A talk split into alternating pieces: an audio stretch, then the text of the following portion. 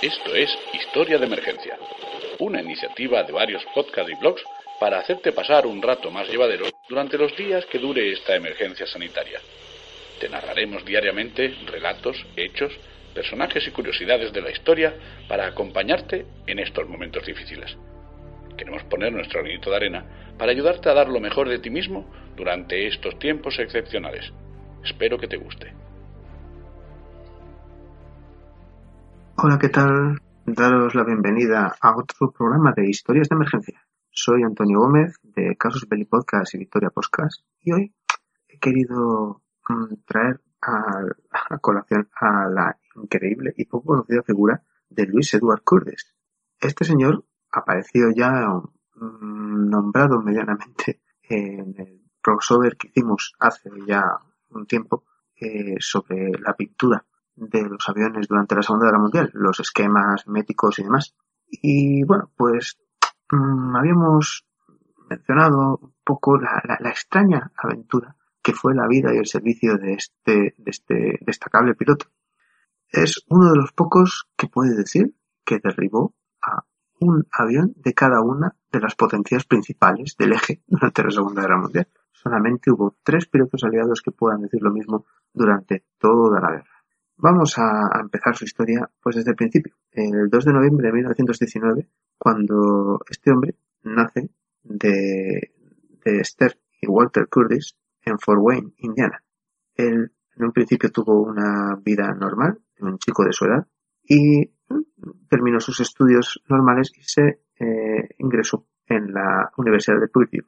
Llevaba ya tres años de estudio cuando empezó la guerra y entonces decidió alistarse. Entró en la reserva del ejército el 12 de marzo de 1942 y cuando alcanzó el rango de segundo teniente se graduó en la escuela de vuelo el 3 de diciembre de 1942. Tenía entonces solamente 22 añitos. No faltaba mucho para que le destinaran al Mediterráneo para llevar a cabo las últimas partes de la campaña de Túnez. En aquellos momentos los alemanes estaban dando lo mejor de ellos mismos en sus últimos intentos para evitar ser expulsados del norte de África. Y es aquí donde Louis Edward Curtis hace acto de aparición en su, mm, en su flamante Lockheed P-38G Lightning. Cuenta que el, bueno, estaba a finales de abril de 1943 en su primera misión con el 95 Escuadrón de Caza del 82 Grupo de Caza sobre la vertical de Cabo Bon en Tunisia, cuando de repente se metieron en medio de una melee con una escuadrilla de Messerschmitt Me-109. Kurdes pronto consiguió colocarse detrás de uno de ellos y, ya a su cola, empezó a disparar. Contaba años más tarde, pude ver mis trazadoras curvándose directamente sobre su morro. Rompí a unas cien yardas de él y pasé por enfrente de ese 109 mientras se inclinaba el morro y caía directamente al mar. Hubo un gran chapuzón y un óvalo de espuma blanca. En aquel momento se dio cuenta de que se había quedado solo y estaba separado del resto de sus compañeros. Buscando a la escuadrilla, vio a tres meses Mitch que estaban cayendo encima de uno de los linings que había bajado a prácticamente el, nivel de las olas e intentaba esquivarlos desesperadamente. Se lanzó sobre ellos y empezó atacando al que tenía a la derecha mis trazadoras fueron sobre él. Hubo explosiones de blanco y, negro humo, hasta que finalmente ¡pum! los otros alemanes, por lo visto, no se dieron cuenta de lo que acababa de suceder. Así que, pues, él se decidió a atacar al que parecía todavía el, el líder, el que andaba en el centro de la formación. Dice que entonces cogió y eligió utilizar un disparo por deflexión y al final, pues a unos 350, a unas 350 millas por hora consiguió alcanzarle. Dice, el 109 explotó en llamas, reventó y cayó a pedazos sobre el agua. Había conseguido tres derribos en la primera misión. Esto no tenía nada, nada, nada que reprocharse, desde luego. Parecía que estaba iniciando una prometedora carrera. El P-38 de Curtis recibió el apodo de Buen Diablo con lo cual era la imagen de un, demoniete con una especie de halo de santito sobre la cabeza. Em, pero bueno, esto no había hecho más que empezar, evidentemente. Era el 19 de mayo de ese mismo año en el cual su, su grupo de caza estaba escoltando a un grupo de bombarderos P-25 en dirección a, Cerdeña. En aquel momento apareció un grupo de ocho M-109 que sobre las olas empezaron a atacar a los americanos. Él contaba luego que mi líder estaba persiguiendo a un M-109 que estaba a la cola del primer, del primer elemento y entonces otro apareció en un ángulo de unos 30 grados. Lo derribé. Fuimos atacados de nuevo y en ese momento nos mezclamos diabladamente. Estos Messerschmitt eran rápidos y persistentes y tres picaron sobre nosotros desde la retaguardia. Kurdes entonces viró y cayó sobre ellos. Disparé a mi primer Messerschmitt y fallé, pero hice que se apartara. al segundo lo, lo derribé super mal. Después de mm, aquellas dos misiones, simplemente dos misiones, sus dos primeras misiones, ya había conseguido el rango de As y podía pintar cinco esvásticas en, su, en, el fuselaje de su avión. El 24 de junio, día de San Juan, eh, se encontró sobrevolando Cerdeña un Maki C202 italiano y bueno, pues mm, consiguió derribarlo, con lo cual añadió una marca de un nuevo país a su palmarés. Eh, dicen que este avión es el que está eh, en el museo en, el museo de la aviación de eh, expuesto en, en el en, el, Smithsonian el del, del museo de espacio y el aire pero bueno mm, de esto ya volveremos más adelante por esto por esta forma tan especial por este momento tan álgido de su carrera, fue galardonado nada más y nada menos con la Cruz de Vuelo Distinguido. Corría el mes de agosto y él se sentía en la cima, en la cúspide, pero antes de que terminara el mes, las tornas estaban a punto de cambiarse. El 27 de agosto de 1943, el 95 Grupo de Caza se vio enredado en un combate con 50 cazas enemigos sobre Nápoles. Kurdes consiguió derribar dos de ellos antes de que su Lightning fuese a su vez alcanzado. Consiguió hacer un aterrizaje forzoso, pero fue capturado inmediatamente por soldados italianos. En principio, pues esto hubiera significado simplemente que pasaba a un campo de concentración y allí pues se quedaría mm, hasta que terminara la guerra. Pero claro, nadie contaba con que quedaba muy poquito tiempo para que Italia hiciera el armisticio de Casavire y cambiara de bando. Con lo cual, en principio, él podía volver a quedar libre. El problemita estaba en que, por desgracia para él, su cárcel estaba situada muy al norte. La mañana que de repente se encontró que no había nadie vigilando y todos los presos abandonaron la cárcel mirando estupefactos a su alrededor, intentando encontrar a sus guardias, eh, se dieron cuenta de que las líneas aliadas quedaban muy lejos y los alemanes ya habían desencadenado la operación Alarico, con la cual habían ocupado el territorio italiano y a sus antiguos aliados pues los habían arrestado o obligado a cambiar de juramento. Aquella situación pues le hizo tener que ir eh, de escondite en escondite, avanzando solamente por la noche, moviéndose con extremo sigilo e intentando camuflarse, pasando una noche en pajar, otra noche acogido por unos granjeros, otra noche al raso, otra noche en medio del bosque.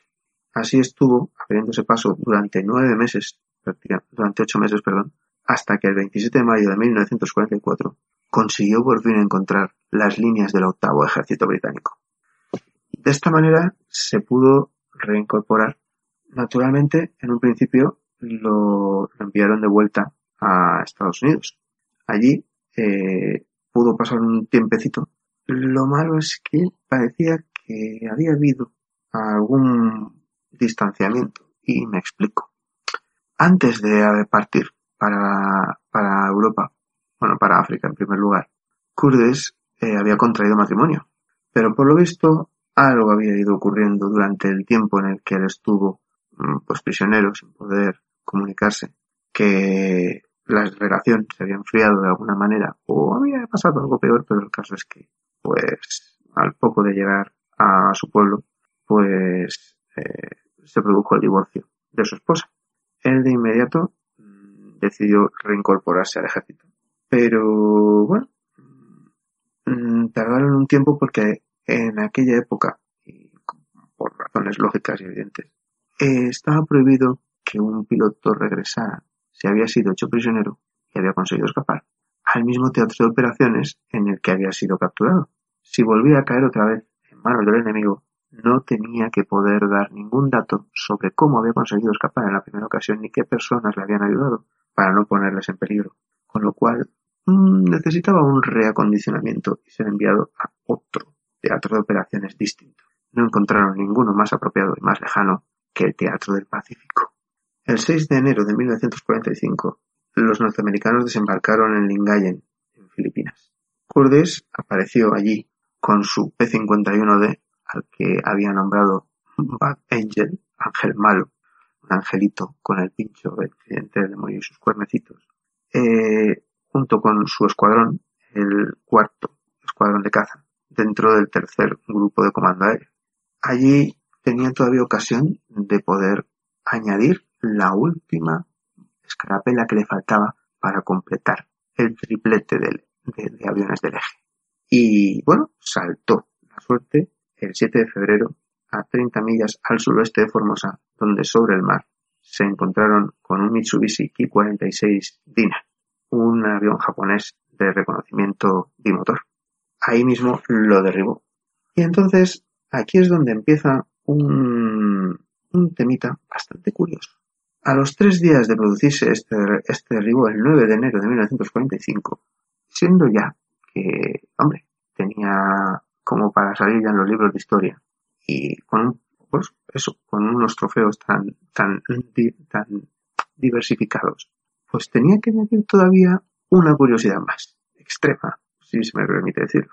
Su escuadrilla había recibido el aviso de que su, su misión iba a ser atacar unas pistas que se estaban construyendo en Formosa y que los japoneses parecía ser que estaban utilizando como pistas auxiliares y para escondite de algunas de, esas, de esas aeronaves que todavía les quedaban en la zona. Despegó con tres compañeros más, eh, preparándose para, para el ataque, divididos en dos vuelos. El despegue desde Mangaldan eh, obligaba a un viaje de unas 400 millas Estuvieron explorando el sur de la isla de Formosa hasta comprobar que no había ninguna pista observable desde el cielo y que parecía que aquello se trataba de una falsa alarma. Según estaban sobrevolando la isla de Batán, no la península de Batán, sino la isla de Batán, se encontraron con que había un grupo de cazas japoneses que estaban en una pista de aterrizaje en mitad de la selva arrancada de la isla. Consiguieron destrozar a tres de ellos en tierra y dos de los que dos de, los aviones japoneses consiguieron despegar y también fueron derribados en el aire. Los japoneses se lanzaron inmediatamente a su artillería antiaérea y empezaron a atacar a los norteamericanos. El, líder de la sección de Kurdes fue alcanzado y tuvo que saltar en paracaídas y arrojar su lancha hinchable en medio del mar. Kurdes, con los otros dos compañeros que quedaban en vuelo, tomó una decisión rápida. Envió al compañero del derribado, al número 4, a Mangaldan para que trajera a los aviones de rescate, indicando la posición y refuerzos para sustituirle. Y a su compañero le ordenó subir a 15.000 a 15.000 pies para servir de radio faro para los aviones de rescate que vinieran a recoger al, al piloto derribado.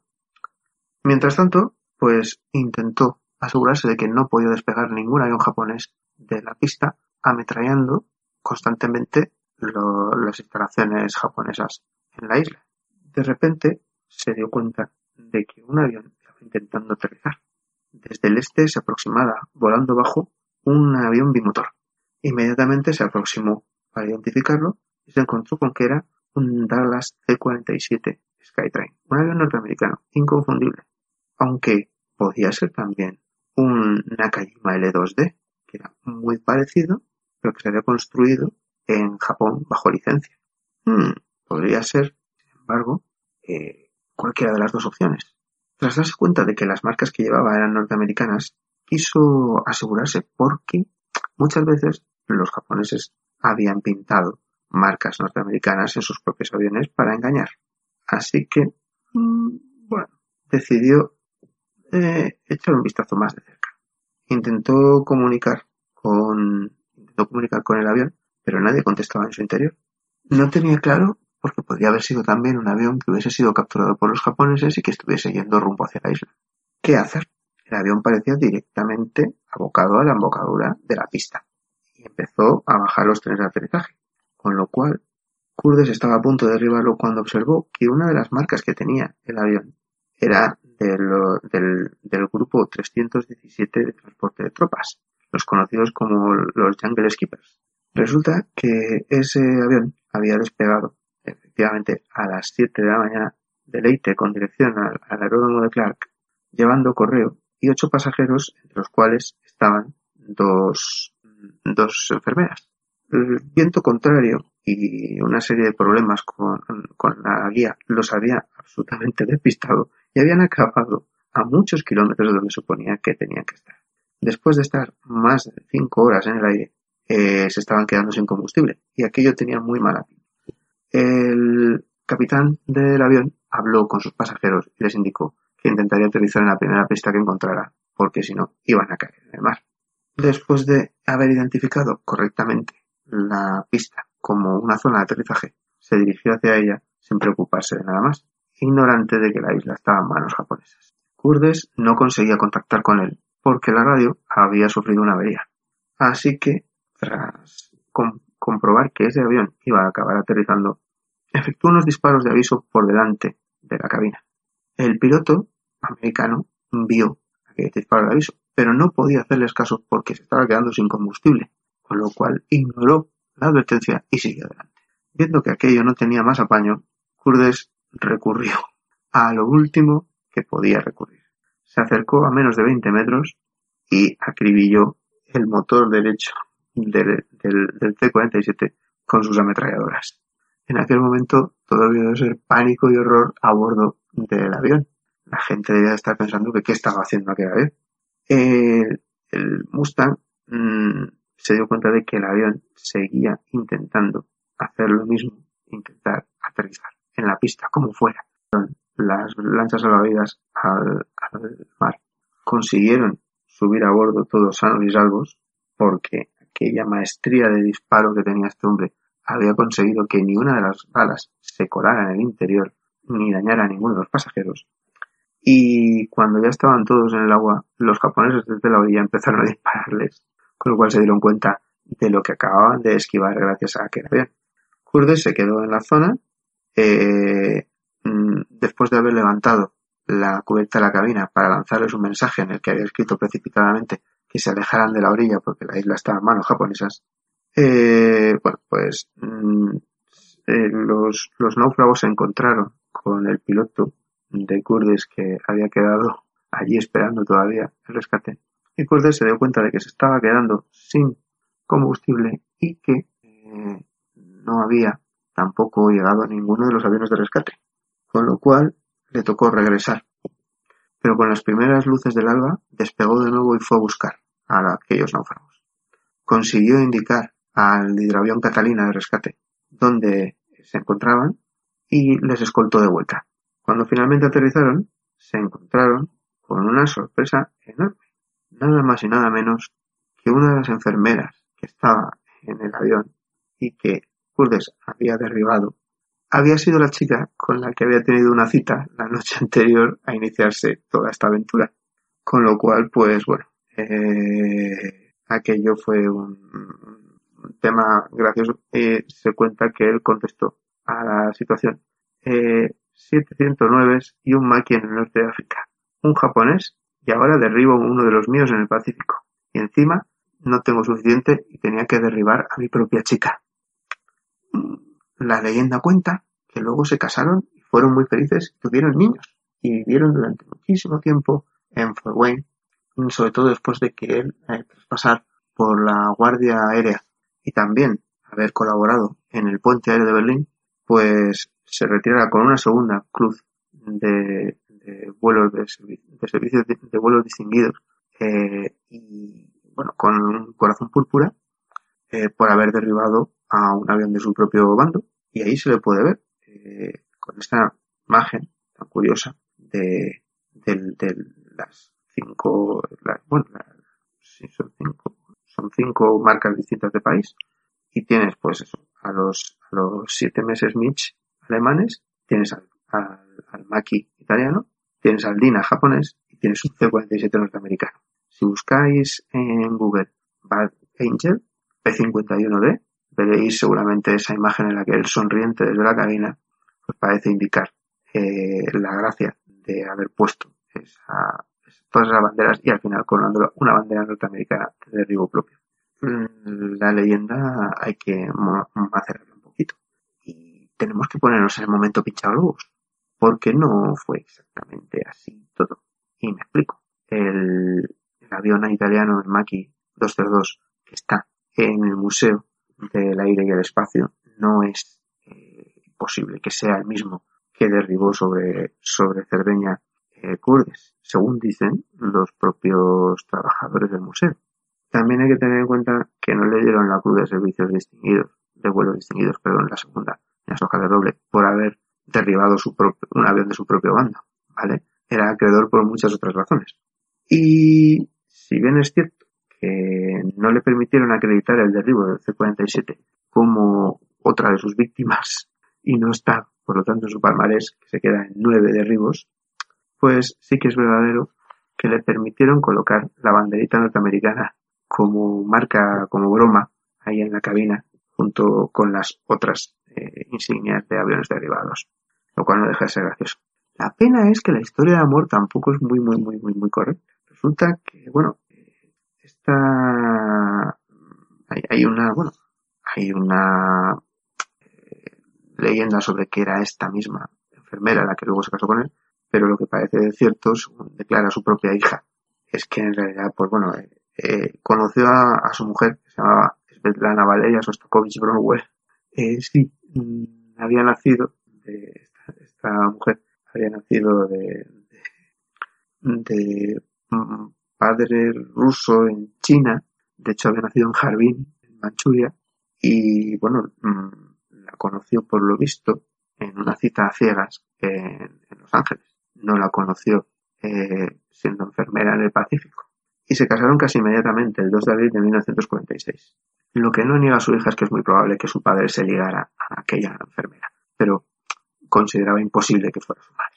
En fin, aquí está la historia de este, de este curioso personaje, cuyo avión, eh, el P-51 Bad Angel, tiene una magnífica réplica que ahora está expuesta en el Museo Aéreo de Pima en Tucson, Arizona, y que, bueno, tuvo una vida larga, eh, retirándose como teniente coronel en octubre de 1963. Eh, luego fundó una compañía de construcción y se retiró a su ciudad natal, a, Fort Wayne. Allí tiene una avenida con su nombre, lo cual no deja de ser bastante notorio. Y, bueno, pues su mujer, su viuda Valeria, le acompañó en, su pase al, otro mundo el 10 de octubre de 2013, ya con 87 años de edad. La historia, pues, de un hombre que derribó todos los aviones, bueno, aviones de todos los, de todas las grandes potencias del eje. Podríamos discutir si Rumanía, Finlandia, Croacia y alguna cosilla más de esas por ahí nos la dejamos colgando, pero bueno, que derribó a uno de, a cada uno de, de la, de los, de los grandes poderes del eje, pues que además consiguió luego salvar a un grupo de su, de, su propio país, un grupo de tripulantes de avión, un equipo militar y dos enfermeras que, estaban a punto de caer en manos de los japoneses con los posibles desastres que ellos suelen acaparar.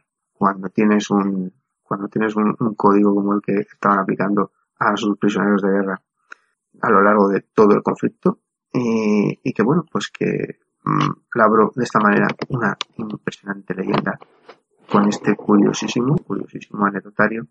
Y bueno, pues para nuestra historia de emergencia, pues qué mejor que esta figura de alguien que se impuso sobre todo y que salió adelante entre todas las dificultades mediante su pensamiento rápido y su capacidad de comprensión de la situación. Hasta aquí esta historia de emergencia. Esperamos que os haya gustado. Muchísimas gracias por escucharnos y hasta otra. Colaboran con esta iniciativa Perdidos en el éter. Pasaporte Ignotia. Historias mínimas. De Historia Fabulis. Cátedra Cultura. La Biblioteca de la Historia. Niebla de Guerra. Casus Belli Podcast. Motor y al aire. Victoria Podcast. La Tortulia Podcast. Por tierra, mar y aire. La Biblioteca Perdida. Agradecemos la difusión. Si eres podcaster y quieres unirte y participar, ponte en contacto con cualquiera de los podcasts que hemos nombrado.